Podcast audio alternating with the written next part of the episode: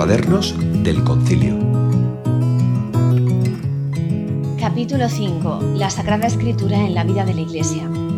La de Iberboom presenta una nueva comprensión con respecto a la revelación, la relación entre tradición y escritura, el carisma de la inspiración bíblica y la verdad de la Biblia, el valor del Antiguo Testamento para los cristianos, la historicidad de los Evangelios y el lugar que corresponde a la Biblia en la vida y la misión de la Iglesia.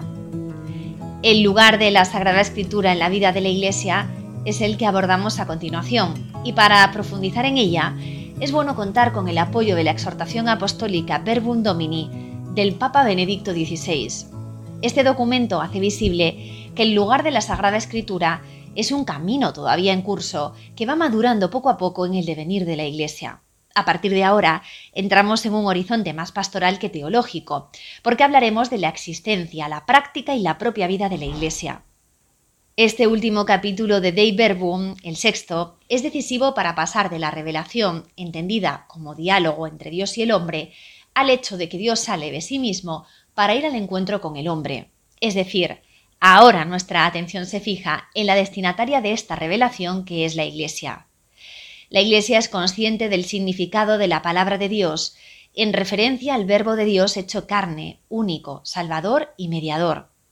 Escuchando esta palabra, somos conducidos a reconocer que este es el fundamento de toda la realidad. Por tanto, venerar esta palabra es de gran importancia para la Iglesia. La mesa eucarística está hecha de palabra y sacramento es imprescindible escuchar, vivir y acoger la palabra en sintonía con la tradición y la vida sacramental de la Iglesia. No existe una verdadera oración que no esté arraigada en la escritura. De igual modo, también debe estar anclada a la palabra, la predicación de la Iglesia. Conviene recordar que Jesús dio a los apóstoles el mandato de predicar el Evangelio. La Biblia no es un libro más de nuestra biblioteca, la escritura se hace presente cuando está en la iglesia, quien se acerca a ella. Es ahí cuando ilumina a los creyentes su propia existencia personal, comunitaria y social.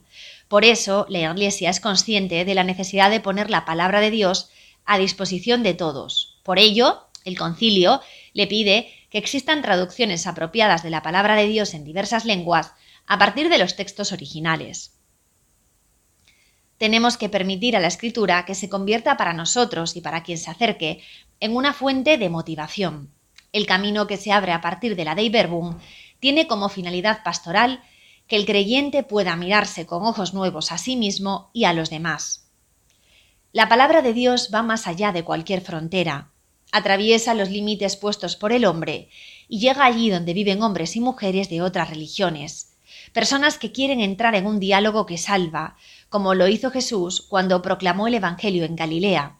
Por eso el concilio invita a colaborar con las demás denominaciones cristianas para realizar un trabajo común, realizar traducciones que sirvan a todos los cristianos.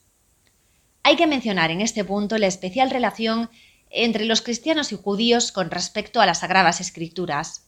La de Iberbum no cita explícitamente la religión judía, pero gracias a este documento se ha posibilitado un diálogo cada vez más fecundo entre ambas confesiones y tanto el Papa Benedicto XVI como el Papa Francisco han reafirmado en varias ocasiones lo importante que es para la Iglesia el diálogo. Un aspecto muy importante que señala Dei Verbum es la importancia que tiene la Sagrada Escritura para la teología. La reflexión teológica de la Iglesia ha de tener como alma la Escritura. En este sentido, Dei Verbum plantea también dos recomendaciones por un lado, la necesidad de crear un estudio de la escritura por parte de teólogos y exegetas y de su misión apostólica al servicio de toda la Iglesia.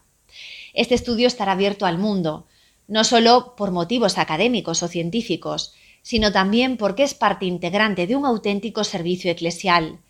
Por otro, se recomienda a todos los clérigos, sacerdotes, diáconos, catequistas y todos aquellos que se dedican legítimamente al ministerio de la palabra la lectura asidua de las Sagradas Escrituras, evitando al mismo tiempo el riesgo de convertirse en un erudito sin alma, es decir, sin capacidad de anunciar el Evangelio, dando testimonio con su propia vida. Este documento ofrece dos vías para realizar este encuentro de reconocimiento y amor. La liturgia y la lectura específica, única y acompañada por la oración que hagan los fieles cristianos.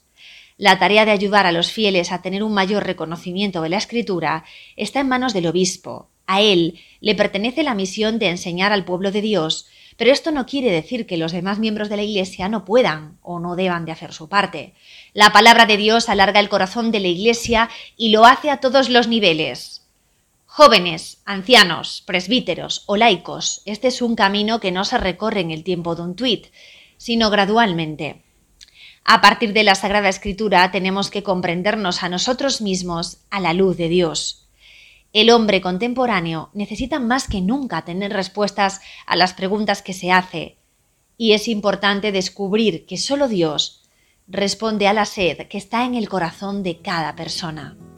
La analogía de la palabra de Dios indica a la persona de Jesucristo, Hijo del Padre, que como hombre usa palabras humanas para llenar el corazón de cada persona y ayudarle a alcanzar su fin último, que es la gloria de Dios. Cuadernos del Concilio